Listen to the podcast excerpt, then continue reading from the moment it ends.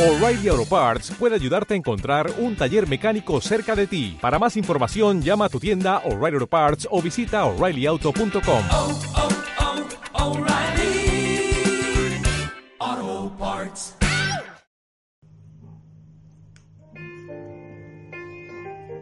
Bienvenida al podcast de Proyecto Cora. Mi nombre es Eva Puig y te invito a reflexionar sobre los procesos de interrupción del embarazo desde una perspectiva laica, global e integradora, de mujer a mujer, de nuestra piel para adentro. Pretendemos adentrarnos en uno de los tabús más ancestrales con mirada humilde y curiosa. Queremos llevarle luz desde todos los ángulos y puntos de vista, porque la interrupción del embarazo tiene muchos más colores que el blanco y el negro, que el sí y el no. ¿Me acompañas a descubrirlos? Soy Eva Puig de Proyecto Cora y hoy pues tengo el placer, placer inmenso de presentaros a, a Vanessa Baumar, ¿sí? Eh, sobre todo gran comunicadora, eh, máster en terapia transpersonal, eh, coach, executive and personal coach, especializada en inteligencia emocional y bueno, mm, sobre todo también en terapia del niño interior, de heridas del alma y un montón de temas interesantísimos. Luego os paso la, la su web, bueno, su contacto a través de, de la información que, que, pondré debajo. Buenas noches, Vanessa, ¿qué tal? Hola, Eva, buenas noches, ¿qué tal estás? Bueno, encantada, yo muchísimas gracias ¿eh? por invitarme y encantada de estar aquí contigo. Bueno, yo pensaba, y hacía tiempo que lo, te lo había comentado, ¿no? De, pues sabes que este es un espacio dedicado a, pues, a mujeres eh, que han interrumpido, ¿no? Su embarazo y, y a pensar, a reflexionar, ¿no? Sobre los procesos de, de aborto voluntario, sobre los que nadie prácticamente toca. Entonces me parecía muy interesante, conociendo tu trabajo, ¿no? Que pues desde cosas que tú puedes aportar, ¿no? A esta reflexión que yo voy haciendo ya desde hace un tiempo, ¿no? Con las mujeres que voy encontrándome. Entonces, lo primero que me gustaría, pues, pues que comentáramos, habláramos, ¿no? Es eh, el tema de las heridas del alma. ¿Qué son, no? Eh, pues, hay gente que nos está escuchando y que nunca ha oído hablar ¿no? de, lo que son las heridas y cuáles son sus uh, síntomas, ¿no? Como hemos hablado alguna vez del no merecer, no valer, no, no soy merecedora, no soy valiosa y cómo puede impactar esto, ¿no? Eh, un aborto voluntario, una crisis tan fuerte como, como esta. Pero si quieres empezamos por ahí, por, por las heridas. ¿Qué, qué, ¿Qué, son las heridas del alma? Bueno, esas heridas eh, son heridas que llevamos eh, grabadas prácticamente en nuestro ADN, obvio, vienen de, de, la infancia, ¿no? Bueno, hay una corriente que incluso dice que vienen de mucho antes, ¿no? Del útero, de no sé qué, pero bueno, yo eso no, no lo desconozco, ¿no? Yo te, te hablo de lo que de lo que de lo que yo sé. Y bueno, son eh, una herida se forma básicamente por un trauma, ha habido un trauma. Y aquí hay mucho desconocimiento porque la gente piensa que un trauma es algo terrible que me ha pasado. Mm. Y ojo, a veces es así, coincide, pero lo que yo he observado es que los detonadores de las heridas eh, no son eh, aquellas cosas graves o gordas, ¿no? sino son como momentos y hechos muy puntuales. De hecho, un trauma nada tiene que ver con el hecho, esto quiero dejarlo claro, sí. sino con la impronta que ha dejado a mí, en mí, la impronta en el sistema nervioso, ¿no? Yo me he quedado ¡oh! congelada, no he reaccionado, es algo sorpresivo, no me lo esperaba. Y eso forma una, una herida, ¿vale? En la herida, pues vienen una serie de creencias y una serie de, de patrones. ¿no? Sí que nosotros nos llevamos pues a, a, nuestra edad adulta y sobre todo donde más las vemos reflejadas uh, es en nuestras relaciones significantes, ¿no?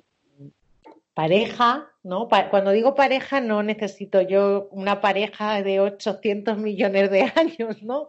Puede ser con alguien, claro, es que puede ser con alguien con el que me haya visto tres veces. Sí, sí. ¿Vale? Em, eso luego lo hablaremos, ¿eh? porque a veces yo me encuentro con mujeres que están con lo que tú definirías como hombres emocionalmente no disponibles y llega un embarazo inesperado. Mm. Pero bueno, eso ya hablaremos luego, ¿no? Pero sí, pareja es alguien con quien tienes una relación que íntima, ¿no? Claro, ya está, una, una interacción, por así decirlo. Y luego nuestros hijos. Es la segunda, o sea, si yo siempre lo digo, si no me doy cuenta eh, con mi pareja de lo que está pasando, insisto, lo de pareja no es mi pareja aquí de novios y tal, eh, si no me doy cuenta... De los eh, patrones que voy repitiendo. Efectivamente, efectivamente. si tengo un hijo, la relación con mi hijo va a dar un viraje o con mi hija y voy a empezar a, a detectar lo mismo, por ejemplo, ¿no? que esto pasa mucho en relaciones con hombres emocionalmente no disponibles. No me doy yo por enterada porque repito el patrón una y otra vez, porque esto es importante también observarlo, qué patrón estoy repitiendo. Entonces la vida ya no es como que, ah, bueno, pues nada, te voy a girar otra relación, en este caso con los hijos, y ahí yo creo que es todavía más, eh, más frontal, ¿no? Entonces, una herida, dicen, hay teorías que dicen, no, se forman de los 0 a los 7, de los 0 a, las, a los 6. Yo creo, pero yo me baso en lo que yo he experimentado por, por mi trabajo, ¿no? Eh, dime, dime. Sí, bueno, yo creo que son como, mm, que sí que conozco, no, no tan profundamente como tú, ciertas escuelas yo creo que son como esquemas que nos ayudan a entender, ¿no? No hace falta hilar tan primo, ¿eh? Desde mi, mi, poco conocimiento, ¿no? decir, bueno, lo importante aquí yo creo es detectar que muchas veces desde la infancia o desde donde sea, ¿no? Pero hay unas heridas básicas que generan unos patrones que, de defensa, ¿no? Y unas creencias, ¿vale? Y, bueno, y, unas actitudes, ¿no? Ante esas creencias. Y, bueno, y ahí son, creo, las heridas básicas, ¿no? Son la de rechazo, abandono, injusticia, traición y... Humillación. ¿Cuál? Humillación, humillación o vergüenza, también se la conoce como vergüenza. La de humillación me venía el, el arquetipo, ¿no? Que es el masoquista. Sí, exactamente. Eh, yo por lo, que sé y con mi trabajo con mujeres en, abortos voluntarios, veo que se activa mucho la herida de rechazo, la de traición y la de humillación, ¿no? Que sería un poco, creo, la máscara del, ¿cómo es? Del, del huidizo, del no merezco, ¿no? La, eh, la de traición, la máscara es no soy valiosa, ¿no? Sí, bueno, son, esas son las creencias eh, nucleares, por así decirlo, ¿no? Díganoslo, eh, que yo. o sea, eh, hay algunas creencias que, o sea, por ejemplo, ¿no? herida de abandono, no merezco, pero no es la única creencia nuclear, ¿vale? Que va a haber. O sea, hay varias, hay heridas que comparten creencias nucleares, ¿no? Y hay otras como muy perdona, como muy significativas, ¿no? El abandono es no merezco, en rechazo estaríamos eh, hablando la, como la, la, banderada, sería no pertenezco, ¿no? Ah, y la de humillaciones eh, se activa muchísimo el no soy suficiente, pero de una manera mm, muy, muy bestia. Humillación, en humillación prácticamente eh, podríamos meter todas las creencias nucleares, ¿vale? No merezco o no soy merecedora, no soy valiosa, no soy capaz, no pertenezco y no soy suficiente. Fíjate, ¿no? A veces con el aborto, eh, el aborto mismo puede suponer una herida así, ¿no? De, que quizás una mujer tiene una autoestima sana, pero en ese momento hay algo que se queda congelado, ¿no? Y, nace, ¿no? Esa, esa, esa, creencia. Pero muchas veces, yo siempre digo, me voy a una frase que me gusta utilizar, que es un aborto no es solo un aborto, sino toca ¿no? Eh, esas creencias nucleares que ya estaban. ¿no? Y eso se ve mucho cuando haces los acompañamientos. cuando ese no merezco, no soy capaz o, no soy suficiente, lo despierta el aborto, que a cuando hay un problema o una herida mucho más profunda, ¿no? Y, eh, se, ve, se ve muy claro, ¿no? Es decir, ostras, ahí el, la autoestima ya no es eh, sana, ¿no? Mm. De repente, pues, eh, pues claro, un, hecho tan, tan doloroso como puede ser una IVE, vamos, eh, pone muy encima de la mesa de una vida esas heridas, ¿no? Se, se dispara. Si normalmente las llevamos más o menos camufladas, mm. con la IVE esos pensamientos se mm, terminan en bucle y muy presentes, ¿no? Eh, que ahí también está igual la, la, oportunidad, ¿no? Porque se hace tan evidente ¿no? Eh, y se te hace tan imposible vivir, porque lo tienes ahí constantemente en forma de culpa también, ¿no? Que, mm, que, bueno, que es, que es durísimo, ¿no? Entonces es como una crisis que, que puede ser una oportunidad, ¿no? Ahí de revisar lo que está sucediendo más abajo. Mm, sí, eh, vamos a ver, eh, ¿qué pasa, por ejemplo, con temas como la, la autoestima, ¿no?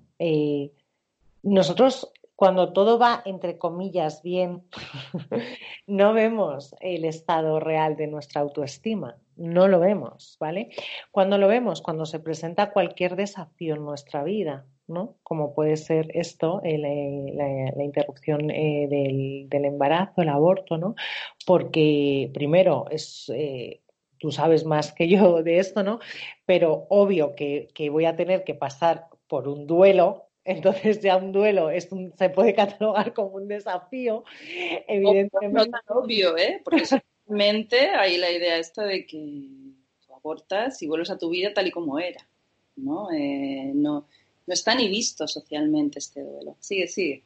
Pues no, no, totalmente de acuerdo contigo. Yo me imagino que, evidentemente, eh, como, como todo en la vida hay de todo, ¿no? Habrá gente que aborte, y, sí, pero Sí, pero realmente eh, eh, un aborto no es aborto y me voy a mi casa contenta y feliz, juju, jiji, qué bien. Mm. esto no es así. Eh, entonces, esto no deja de ser un desafío porque aparte del duelo, pues depende ya de las circunstancias personales, incluso culturales, me imagino, de cada persona. Y de todo. Claro, pues ya me enfrento eh, a, un montón de cosas más, ¿no? Eh, dentro de lo que, de, cómo se ha producido ese embarazo, incluso la relación, eh, la persona que estaba conmigo, cómo reacciona, cómo no reacciona, en fin, es que hay un montón de cosas, o sea, es, me voy enfrentando a un montón de cosas. Entonces, cuando en la vida nos ocurre un desafío, es cuando vemos el estado real de nuestra autoestima. Ahí lo puedo ver. No es que yo tenga, porque hay mucha gente que piensa que con una autoestima sana nada te sucede, nada te pasa. No, a todos nos tira la vida, todos tenemos que enfrentarnos a desafíos, ¿vale? Todos pasamos por, por momentos eh, muy movidos y está bien dejarse caer, hay que aceptar, hay que sentir, pero la diferencia estriba en que si yo tengo una autoestima sana, yo me voy a levantar del suelo y no he perdido un ápice de mi valor. Esto por un lado, ¿vale? Por otro, claro que es una oportunidad, porque ante estos desafíos es cuando aflora realmente a lo mejor mi diálogo interno, cómo me estoy tratando, y a lo mejor incluso miro frente a frente el tipo de relación que tengo, ¿no? No solo conmigo misma, sino con el otro. Entonces, claro que es una oportunidad y es normal que ante una situación así afloren todo este tipo de, creencias, ¿vale? Porque son muy difícil cazarlas, son creencias que son muy difícil eh, cazarlas realmente, eh, porque si tú le preguntas a alguien, eh, ¿tú ¿crees que eres merecedora o te sientes merecedora? Que es la manera adecuada de preguntarlo. Todo el mundo te va a decir que sí, pero te está contestando desde aquí, desde la cabeza. Y estas creencias de soy merecedora, soy valiosa, soy capaz, pertenezco, soy suficiente, tienen que, salir del estómago prácticamente. lo tengo que sentir ahí, si no, es un espejismo y es una oportunidad. Eh, todos los momentos de crisis y todos los desafíos de la vida son oportunidades. En el tema del trabajo interno, ¿no? Y tú por tu trabajo lo, ves y, acompañas a otras mujeres, es ahí donde está la oportunidad. Porque cuando a mí todo me va bien, todo está bien, maravilloso, me hablo bien, me trato bien, todo bien, ¿vale? Pero cuando la vida empieza a dar, mm. ahí es cuando yo tengo y puedo ver eh, muchas de las cosas que, tengo que trabajar en mí y desde luego que es una oportunidad porque ahí se dan las transformaciones. Nadie cambia o hace una transformación cuando le va todo bien. Nadie, nadie. Bueno, ahí también está, para mí es la apuesta ¿no? del trabajo con, con la interrupción del embarazo, que está tan silenciado y tan o, no ha pasado nada o, lo vas a cargar toda tu vida, ¿no? Y dices, mira, ni una cosa ni otra. Cada mujer, sí que hay mujeres, siempre lo defenderé, ¿no? Es un proceso tan complejo que hay mujeres que pasan por él y no, y no lo viven de una forma dolorosa, ¿no? Pero yo creo que son las mínimas porque es un proceso que toca todas las áreas de tu vida, ¿no? Y, y bueno, entonces pues muchas veces pone en evidencia, ¿no? Eh, pues toda, mm, todas tus, eh, tus heridas, tus expectativas, tus relaciones, como dices tú, tu relación con tu madre, mm. bien, tu relación con la maternidad, o sea, es un, digo, es, es un material altamente inflamable. Sí, así es. ¿sabes? O sea, es, es, difícil no salir de una experiencia así muy tocada, ¿no? Y bueno, como te decías tú ahora, ¿no? Una experiencia que te reta, ¿no? Mm. Pero yo creo que, que, lo bueno de estas experiencias es si podemos hablarlas, y si podemos entender, ¿no? ¿Qué nos está mostrando? Es cuando, wow, ¿no? Con, con su tiempo, porque lleva mucho tiempo, cualquier trabajo interior, tú lo sabes. Sí bueno, es toda una vida, ¿no? Eh, también se nota mucho en los acompañamientos mujeres que ya han pasado por otras crisis en sus vidas, ¿no? Y ya han hecho un trabajo interno y tienen herramientas, a mujeres que igual es la primera gran crisis, ¿no? Ahí se nota mucho, mm, bueno, las herramientas que cada una tiene. culpa. ¿Qué nos puedes decir sobre la culpa, que es una de las grandes protas de, la interrupción del embarazo? Porque vamos, empezamos a seguiremos hablando de, heridas, nos va a llevar. Podemos hacer un programa tuyo cada semana las noches con Vani y Eva. Toda la noche podíamos estar. Me interesaba dar esta pincelada, que es lo que se trata aquí, ¿no? Para las mujeres que nos escuchan, de bueno, estas heridas, ¿no? de cómo la IBE las puede poner, ¿no? de qué estamos hablando, qué creencias nucleares. Y luego, pues, si te parece, pues esto de la culpa, ¿no? Eh, como decía el otro día una chica que le hago el acompañamiento, me, gustó mucho porque estaba haciendo un cuento sobre la IBE, que espero que un día vea la luz, y entonces hablaba de los monstruos de la IBE, entonces culpa era culpi. Ah, mira. Era muy, tierno, ¿no? Me encanta. Mira, yo te traigo, espera, voy a beber un poquito de agua. ¿Qué nos puedes decir de Miss Culpi? De Miss Culpi. Bueno, mira, lo primero eh, que es importante, ¿no? Eh, porque, ¿sabes qué pasa, Eva? Como tú bien has dicho, habrá mujeres que se enfrenten a esto y tengan herramientas porque han hecho trabajo interior. Eh, es verdad que eh, yo creo, no sé si estás de acuerdo conmigo, que hay un porcentaje, aunque cada vez hace más gente trabajo interno, ¿no? Mm. Pero realmente hay muy pocas personas que, que, están conectadas consigo mismas. Si yo quiero hacer trabajo interno, tengo que estar conectada conmigo, con mi propio mundo interior, con mis propios procesos emocionales, con mis emociones, ¿no? Y entenderme. Esto es muy importante, ¿no? Entender mi mundo emocional y entender mis procesos internos. El entenderme está muy ligado con la culpa, ¿vale? Pero yo te quiero hacer una distinción, porque es algo que yo veo mucho, ¿no? Eh, también cuando atiendo, sobre todo en el tema de, heridas, ¿no? Y pasa un montón. Eh, confundir vergüenza Mm. con culpa. ¿Vale? Entonces, la culpa aparece, por ejemplo, ¿no? Y va- vamos a ir un un poco profundo, ¿no? Porque sí, la, la vergüenza es cuando aparece, eh, cuando hago esto, la culpa no. La culpa aparece cuando, cuando yo he hecho algo mal, he hecho algo, ¿no? Que, que, a ver, mal entre comillas, que está mal para mí, ¿vale? Es que tú sientes que no ha sido una buena acción, ¿no? Es- Esto ahí ves, se vive así, ¿no? Claro, o sea, he hecho algo que, que, que no, uy, que no está bien, o ay, Dios mío, ¿qué he hecho? Dios mío, he roto el no sé qué de mi, el vestido de mi mejor amiga que me dejó y aparece culpa.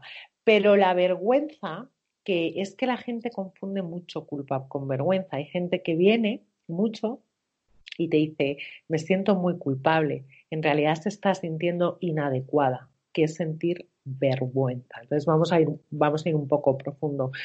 La vergüenza aparece cuando lo que está mal soy yo. Yo soy lo que está mal, ¿vale? Entonces aparece la vergüenza, que es igual a sentirse inadecuada, que es algo que aparece así, bueno, así de veces, muchísimas veces en, en las heridas, ¿no? Eh, esto, ¿qué pasa? Que si yo no he hecho trabajo interno no voy a saber distinguirlo. Y cuando digo trabajo interno es estar en contacto con lo que estoy sintiendo, ¿no? Normalmente tú sabes que la mayoría de las personas eh, se mueven con me siento bien mal mm, y de ahí ya tengo miedo y de ahí ya no me sacas, ¿no? Hay que ir muy profundo en el trabajo interno y el trabajo interno conlleva saber exactamente cómo me estoy sintiendo, ¿vale? Entonces, eh, en la culpa aparece el remordimiento, como te he dicho, hay algo que no que he hecho que no está bien y la vergüenza está directamente ligada con soy inadecuada o con lo que es lo mismo, no pertenezco o lo que es lo mismo, herida de rechazo. Y es y soy inadecuada, ¿vale? También aparece mucho en la herida de humillación, tan ligada al cuerpo al, al, cuerpo físico. La vergüenza, el, el, cuando yo siento vergüenza, puedo sentir rechazo mm. hacia mí misma, incluso asco. ¿eh? Me aborrezco, hecho, soy un ser abominable, madre mía lo que he hecho, qué horror, ¿vale? Entonces... A mí cosas... me han relatado algunas mujeres que cuando, pocas, ¿eh? pero después de la IBE se querían pegar o se llegaron a pegar a sí mismas. Sí. sí. ¿Sabes? Eh, ¿No crees que esa, eso que acabas de decir lo llevamos las mujeres en el ADN? Tema de género también, en el sentido de que, a ver, también habrá hombres, ¿eh? pero este soy inadecuada, ¿no? Soy, eh, que es algo que también llevamos arrastrando históricamente, no sé, te lo lanzo aquí. No lo sé, porque yo, como también he visto, no, no os lo puedo decir, yo trabajo principalmente con mujeres, ¿no? Mm. Entonces es, me sería muy fácil decirte que sí, pero también he, he hablado y he, ha pasado por mi, por mi despacho hombres, entonces mm. no, ahí yo no me metería, fíjate, yo no, no, no me metería porque no, no, yo no lo tengo tan claro esto, no lo tengo tan claro. Bueno, yo lo asocio igual Uh, me acabo de, leer un libro, un clásico, ¿no? Y que hace una distinción que yo la hacía de otra manera, de, Adrián Enrique, que habla de la institución de la maternidad. Dice, la maternidad como institución y como experiencia. La experiencia es la experiencia nuestra y la institución es toda esta idea de la maternidad política, ¿no? Que impregna la sociedad, ¿vale? Y que impide muchas veces que la, que la madre viva su maternidad desde pues desde su propia experiencia, ¿no? Y entonces, según, y esta institución hace que las mujeres que son madres nunca se sientan suficientes, nunca se sientan adecuadas, ¿vale? Por eso, por ahí te lo decía, ¿vale? Entonces, es, um, bueno, la sensación está que yo detecto desde, esta, desde este prisma, uh -huh. que, um, que, que muchas veces todo lo que tiene que ver con la maternidad hará sentir a la mujer insuficiente, inadecuada, porque no, no, no entra dentro de este rol de que, que, impone esta institución de la maternidad. No sé si me he explicado bien. Me explicas perfectamente, ¿no? Lo que pasa que, que es verdad que yo en, en, este, en estos temas, la verdad,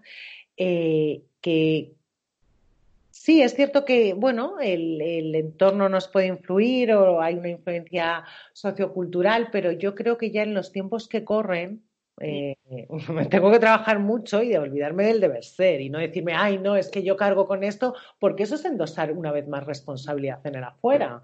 ¿Vale? Entonces. No, creo que sea cargar, ¿eh? simplemente que está ahí sin darse cuenta, ¿no? Que las mujeres cargamos con el deber ser sin darnos cuenta de, todas esas creencias sobre lo que debe ser la maternidad, eh, sin, cuestionarlas siquiera, ¿eh? muchas veces insisto, cada persona es un mundo, ¿eh? pero para mí eso me casaría en otra época. Ahora no me casa.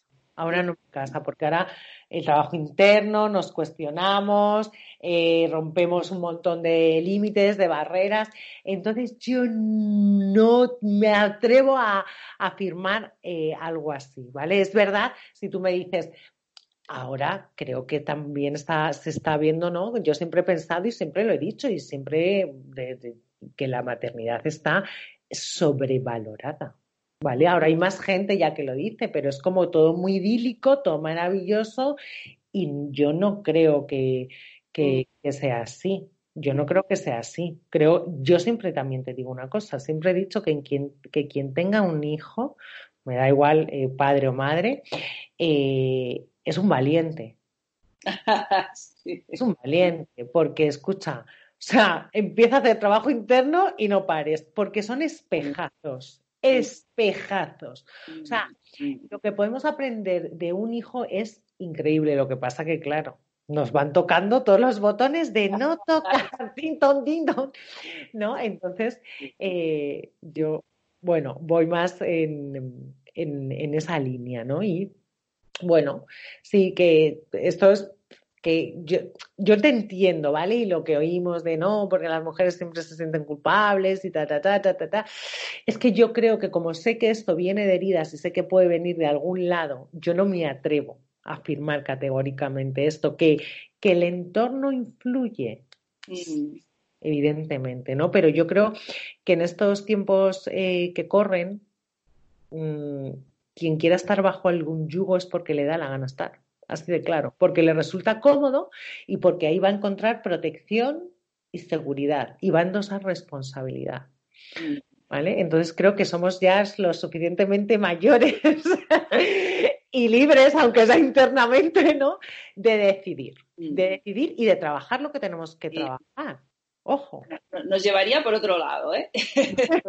Nos llevaría lejos yo llevo mucho reflexionando sobre la bueno, me dedico a esto, a reflexionar sobre la maternidad.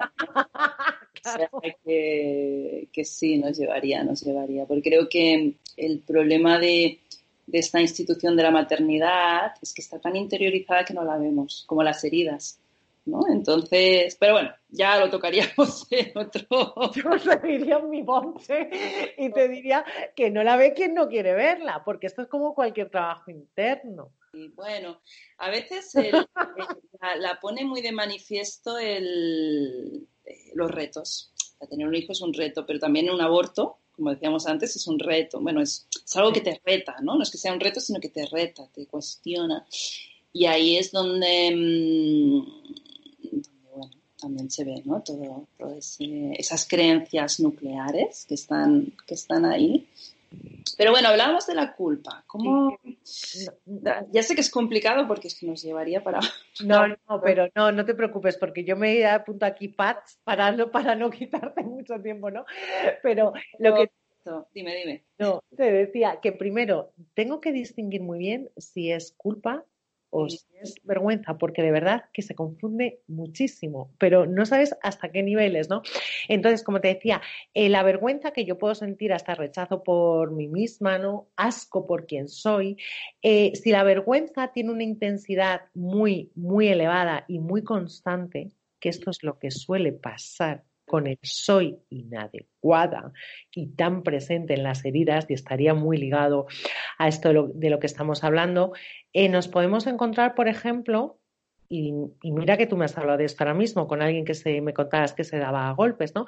Nos encontramos ¿no? ante adicciones, atracones, cortes, automutilaciones, daño físico, violencia hacia mi persona. Esto está relacionadísimo con la herida de humillación y se da cuando la vergüenza el que estoy sosteniendo, insisto, no os creáis que es, hay vergüenza que me pongo roja con un tomate. No, soy inadecuada. Es que la vergüenza, estamos hablando de una vergüenza profunda, pero es la que la, que la gente empieza a confundir con la culpa, ¿no?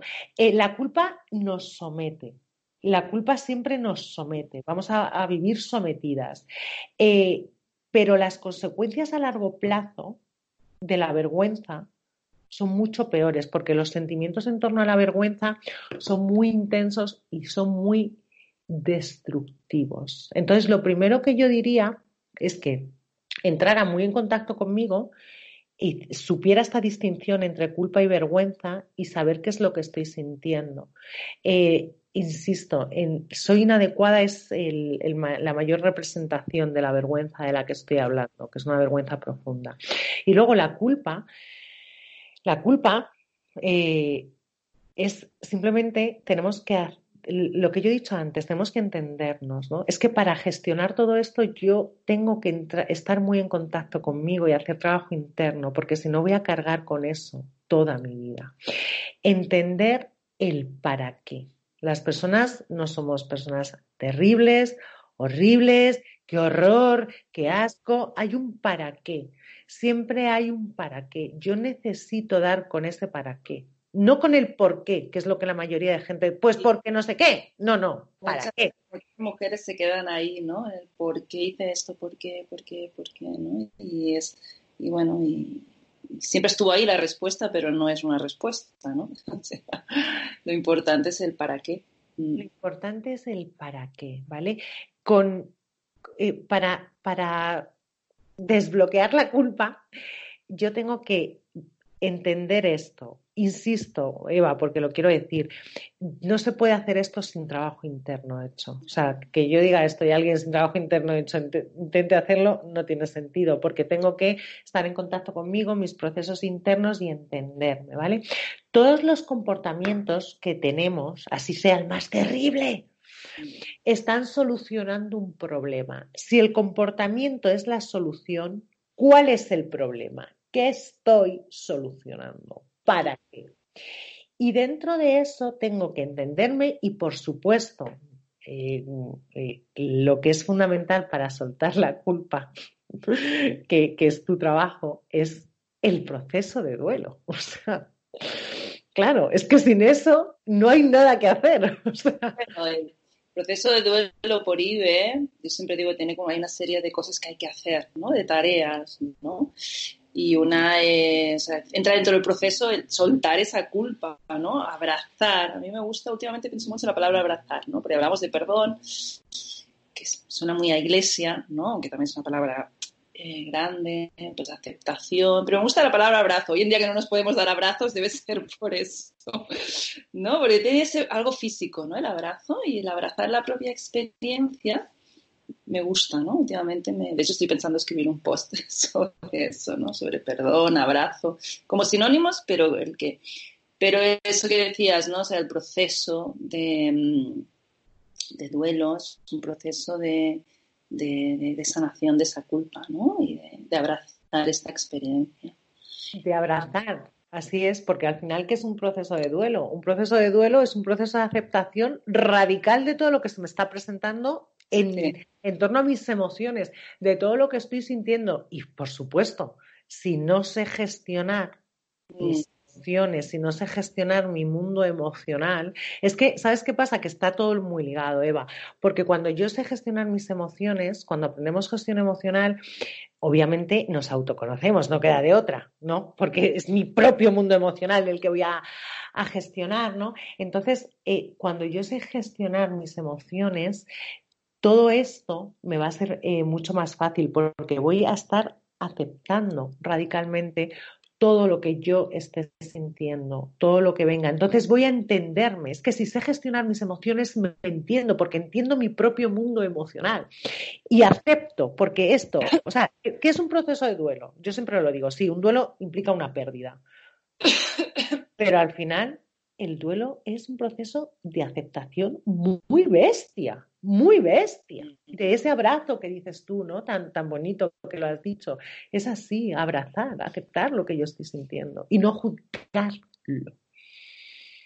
Sí, sí, es el... Bueno, con la ira a veces el problema está, mm, no solo es la culpa, sino que muchas veces hay emociones que se viven como contradictorias. Uh no es que sean contradictorias, que son ambiguas, ¿no? El quería y no quería, ¿no? Entonces, eso como que divide a la mujer. Pues hay todo un proceso de entender las dos partes y de integrarlas, ¿no? La parte que sí quería, ¿no? Eh, pues llevar ese embarazo adelante y la parte que no quería por, sus razones, ¿no? O no podía o lo que sea, ¿no? Y, y, muchas veces, pues eso, es un mundo emocional muy intenso, una intensidad brutal, porque las emociones normalmente están en 4 o 5 con, la, con un proceso de duelo y de pérdida se disparan a 10 y además contradictorias, ¿no? Muchas veces, o, que tú rechazas. No sé si igual son los pensamientos los contradictorios. Lo que tú haces es rechazar, ¿no? Las emociones que esos pensamientos. Sí. Mm. Se suele, eh, eh, parece que la aceptación es algo muy sencillo y solemos rechazar lo que sentimos. Como no sabemos, muchas veces no estamos en contacto con nosotros eh, y con nuestro mundo emocional, por ejemplo, se suelen dar varias emociones a la vez. Cuando yo estoy sintiendo algo, no estoy sintiendo. Primero, yo no debería moverme en el mundo de las emociones primarias y quedarme ahí. Yo tengo que ir profundo en una emoción. Dentro de esa profundidad de la emoción, ¿vale? Es decir, por ejemplo, eh, tengo miedo, no. Tengo que saber qué estoy sintiendo. Me siento rechazada, humillada, como me siento inadecuada. Vale, pues dentro de esta profundidad no sentimos una cosa, ni sentimos eh, emociones de una familia, sentimos varias. Hay siempre una emoción manifiesta, que es la que más se ve, ¿no? Pero luego hay una emoción subyacente. Si yo no estoy en contacto conmigo, ni me voy a enterar que hay una emoción subyacente. Y primero de gestionar siempre la subyacente. La gente gestiona primero lo que se está viendo. Aquí, lo de arriba. ¿Vale? Entonces, e, es, un, es al final un duelo es, eh, yo lo leí una vez, siempre lo digo, me hizo mucha gracia, que en un duelo tienes que pasar por todos los trastornos mentales. Entonces has hecho el duelo, de verdad. y es verdad, ¿no? Al final un duelo es, ¡ah! Y volverte loca y aceptar lo que tú dices, incluso pasan los duelos. Ahora, a las 22.50 me siento de determinada manera y a las 22.51 me siento bueno, la, sensación de locura es, propia del duelo. El problema de las IBES, esa locura, como no nos, no, nos, la permitimos no lo permitimos, ni, ni siquiera está autorizada, ¿no? Entonces eso ya no es locura, es locura en el infierno personal, ¿no? O sea, es, grave, es una, llevar a, a, situaciones graves porque es una situación de, locura, que dices, pasar por todos los trastornos, pero pero que nadie vea, que nadie se entere, o, esto no debería estar sucediendo, porque, o sea, eh, te, sorprenderías, Vanessa, de, lo poco que se sabe sobre estos procesos. O sea, eh, yo he atendido a psicólogas expertas en, en psicología perinatal y mm. nunca trataron la IVE. ¿Sabes? Dices, ah, ¿cómo? ¿Cómo no? O sea, no, no se considera ni duelo. O sea, se habla normalmente, se habla normalmente de trauma post-aborto, pero ya como... Y entonces entra ya la ciencia, los discursos científicos, que no está aceptado científicamente como probado, pero ya como entra dentro de lo patológico, ¿no? Pero eh, esta visión de esto es un duelo gestacional y vamos a tratarlo así, o sea, no, vamos, no es para ponerme flores, pero vamos, soy de las primeras que lo he planteado, ¿no? De decir, ostras, cuando yo viví mi experiencia, fue lo, o sea, no encontré nada de, escritos, de libros. Y, me acuerdo que el único que encontré fue el de Teresa Burke, Mujeres Silenciadas, y eh, que es un libro, bueno, está bien, pero bueno, no profundiza, muy, muchos casos, ¿no? Pero ahí fue, salió la palabra duelo. Yo le agradezco ese libro que saliera la palabra duelo. Y yo dije, ah, a mí lo que me está pasando es un duelo. Años. ¿No? Y yo me agarré a eso y estudié procesos de duelo y luego más tarde duelo gestacional y fue como, claro, si esto es un duelo. Pero ya poderle poner nombre, es como que empiezas a entender lo que te está sucediendo. Porque claro, es un grupo de células, no hay pérdida. Yo digo una sesión A que has perdido porque vamos a empezar por el ABC del duelo, ¿no? O sea, porque normalmente se niega, no he perdido nada. Dices, bueno, si no has perdido nada, no hay dolor, ¿no? Entonces, mm, y entonces es, todo esto, ¿no? Em, eh, duelo, ¿no? O sea, es, bueno, la IVE es, un campo mm, vacío, o sea, de, pues está todo por descubrir, ¿no? Por eso me gusta a mí trabajar con otros profesionales, para, pero todo lo que has dicho es como que aporta luz, ¿no? Porque de duelo lleva años escribiéndose y todo lo que se diga sobre duelo se puede aplicar a la IBE. Absolutamente, es que vamos a ver, ¿cuándo aparece el duelo? Porque, porque el duelo aparece en nuestras vidas cuando ha habido una pérdida, por favor. Y mucha gente se piensa también, es verdad, ¿eh? todavía, eh, por increíble que parezca, hay gente que se piensa, duelo, ha muerto alguien. Oye, mira que no, que yo puedo tener hasta un duelo por cambiarme de casa. Todo lo que haya sido una pérdida ¿vale? Y es normal lo que dices, ¿no? De esta fase, ¿no? De, yo, o sea, a mí me, me, casa todo, o sea, un aborto y hacer un duelo, porque evidentemente ha habido una pérdida, porque eh, las cosas que se viven antes de un aborto, la toma de decisión, por ejemplo, es que, claro, es que es terrible. ¿Vale? Entonces, es un procesazo, o sea, bueno, pues, vamos, pero el proceso, o sea, yo lo, lo, llamaría como uno de los, el proceso, ¿no? Entonces, eh, obvio que, hay que hacer un duelo. El, la negación, ¿no? Que tan a salvo nos mantiene ese mecanismo de defensa de no, aquí no ha pasado nada. Estos son lo que yo llamo los caminos de huida. Y venga, y tiro para adelante, y trabajo más, y más trabajo, y más gimnasio, y más no sé qué, y más productiva. Esto es la versión socialmente aceptada. Y luego está lo otro que me puede dar por, por cualquier cosa, hacerme daño a mí misma, ¿no? Ahí estaríamos, esto de, de hacerme daño, ahí estaría en el soy inadecuada de lleno, o sea, del tirón, Eva, del tirón. Porque es lo que pasa con esa creencia, ¿no? Lo que yo te he dicho es el, el sentimiento, eh, la carga emocional de la vergüenza es tan heavy que empiezo a dañarme a mí, estas las autolesiones, me arranco pelo, hay mucha gente que se arranca pelo, que se da golpes, que se pega, ¿no? Entonces, Dios mío, ¿cómo, cómo no vivir un duelo? Y es normal que, aparezca esta fase, ¿no? Famosísima del, duelo de la negación. Aquí no, nada, nada, no ha pasado nada. Eh, muy típico. Eso sale, eso acaba, eso acaba saliendo y además quiero decir algo, me imagino que, que, que, tú lo dirás, lo sabrás, ¿no? Porque hay mucha gente que se piensa, esto pasa un montón, ¿no? Que si yo no hago un duelo, que si aquí no ha pasado nada, tiro para adelante. Los duelos acaban saliendo. Más tarde o más temprano.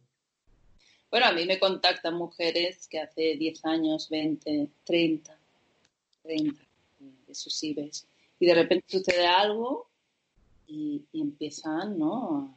a irse 30 años atrás o, 17, ¿no? pero es, es, bueno, es así, ¿no? Siempre, bueno, siempre es una oportunidad, como decíamos, ¿no? De, de, de, de sacar aquello que quedó congelado, ¿no? Aquí sí que se sienta como algo congelado. Exacto. Bueno, estaría horas ¿eh? hablando contigo. Yo también. Yo también. Um, ya para terminar, para tocar un poco, ya está, ya nada. de, porque yo sé que uno de tus temas que más tratas es eh, hombres emocionalmente no disponibles, ¿no? ¿Qué sucede, no? Cuando me he encontrado un montón de casos, ¿no? de mujeres que que bueno, que se quedan embarazadas de una relación así y claro, el hombre emocionalmente disponible, ya lo dice el nombre, no está.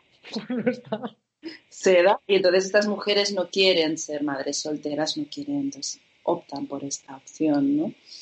Em, que no sé si puedes añadir algo. O A ver, yo creo, pero es una opinión absolutamente personal mía, ¿no?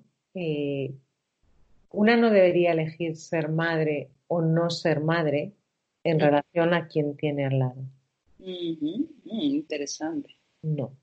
¿Sabes? Creo que eh, esa variable aquí no pinta nada. Se está no disponible o se está eh, disponible. Esa elección eh, nunca debería estar apoyada en, en, el afuera, sino en qué quiero hacer yo, si quiero ser madre, si no quiero ser madre. Así de claro. O sea, no hay otra. No hay otra. Pero hay mujeres que quieren ser madres, pero no quieren ser madres solas. Vale, a mí me parece bien eso, ¿no? eso me parece, me parece muy bien, pero sí, en este caso, ¿no? Como me decías, eh, yo, bueno, pues eh, por lo que sea, me he quedado embarazada de, un hombre emocionalmente no disponible. Eh, es que el que esté o no disponible no debería cambiar, mm. no debería influir en mi decisión, ¿sabes? No debería influir en mi decisión porque si no, eh, me debería de estar planteando otra serie de cosas. ¿Vale? ¿Qué me ha llevado ahí? ¿Qué relación tengo? Eh, ¿por, qué el otro, eh, ¿Por qué el otro influye? Fuera parte de que quiera ser madre, porque es muy lícito, dentro de, bueno, lo que sea, una pareja, no quiero ser madre sola, ta, ta, ta, ta, ta, ta. Yo sigo mi línea, ¿no? Esto, la vida al final queremos seguir queriendo ejercer control, ¿no? Porque yo puedo, no, yo quiero ser madre dentro de, mi relación con mi pareja y mi pareja, y no es por ser catastrofista, pero es para que veamos que de verdad es que no tenemos control sobre algunas cosas. Se muere mañana y yo tendré que afrontar mi maternidad sola, así de claro, quiera o no quiera, porque al final un hijo es una responsabilidad y no es algo que yo pueda decir, ay no, yo no lo quería así. Verás tú, yo lo quería dentro, yo lo quería con el Ken y la casa y lo quería con esto. Entonces, creo que eso no debe, pero insisto, es una cosa personal absolutamente mía, creo que no debería apoyarme en nada de la afuera. Es como si, mm, yo qué sé, te, voy a poner este ejemplo. Eh, yo me quedo embarazada y, mm, o alguien se queda embarazada y dice, bueno, pero aunque no quiera ser madre, como tengo dinero y tengo una casa y tengo no sé qué, pues tiro para... Que no, que no puedo apoyar esa serie de decisiones en nada de la afuera. lo puedo apoyar. Lo tengo que, tengo que estar apoyada en otra serie de cosas y sobre todo tengo que escucharme. ¿Vale? Bueno, normalmente cuando se da esa situación aparece mucho miedo, ¿no? Eh, bueno, estar, que decías ahora, ¿no? Del control, de decir, ostras, es que no, no sé cómo lo voy a hacer, ¿no? O sea, sí que quiero, pero no veo camino, ¿no? No veo camino. Entonces ahí es donde, ¿no? Donde uno toma la decisión, ¿no? De, interrumpir el embarazo. ¿no? bueno, son decisiones que mm, que yo creo que incluso mm, habiéndolas vivido, porque yo la viví, o sea, si la tuviera que volver a vivir ahora, sería totalmente distinta, ¿no? O sea, que dentro, eh, normalmente todo ese tipo de decisiones las, las teorizamos, pero, pero, es que te tienes que encontrar ahí, incluso una misma persona en otro momento, o sea, que no sabe, yo siempre digo, nunca sabes, o sea, en, conversación de va, todos sabemos lo que haría. Exacto. ¿Sabes? Y yo como filósofa te aseguro que hablamos del aborto y dónde empezaba la vida, dónde terminaba y dónde era, ¿sabes? Eh, si es la buena o malo. Pero cuando te encuentras en, en esa, en, ahí, o sea, no, no, no sabes. O sea, yo siempre digo, no sé, yo he atendido mujeres que eran profundamente proabortistas, pero y otras profundamente antiabortistas. Yo nunca abortaré. Y, y, en la situación, con esas circunstancias, con lo que sea, ¿no? No, ¿no? Fue como, no, tiro por ahí. Entonces es una, decisión que también hay que, ver, ¿no? yo siempre digo, dentro de, del ranking de, decisiones difíciles en una vida, es de las más difíciles a tomar. Absolutamente. Porque hay muchas em, mm, ambigüedades, son muchos factores, pero al final es así o no, ¿no? O sea, a veces puedes tener ambigüedades o, y puedes pactar, ¿no? Una pareja, por ejemplo, ¿no? Pues, o un trabajo. Pero aquí tú puedes tener blancos y negros y mil colores, pero a la acción es así o no, ¿no? Y eso es, una, eso es durísimo, eso es durísimo. En su momento. Exacto, como lo has dicho también, ¿no? Desde la barra del bar todos opinamos de maravilla. Por eso no hay que jugar, a ver si lo entendemos. Y está muy bien hacerlo, ¿no? Y que ojalá sigamos reflexionando, ¿no? Pero sí que hay situaciones que creo que está muy bien coger la humildad de decir, vete a saber cómo reaccionaría yo, incluso si me vuelvo a encontrar. ¿no?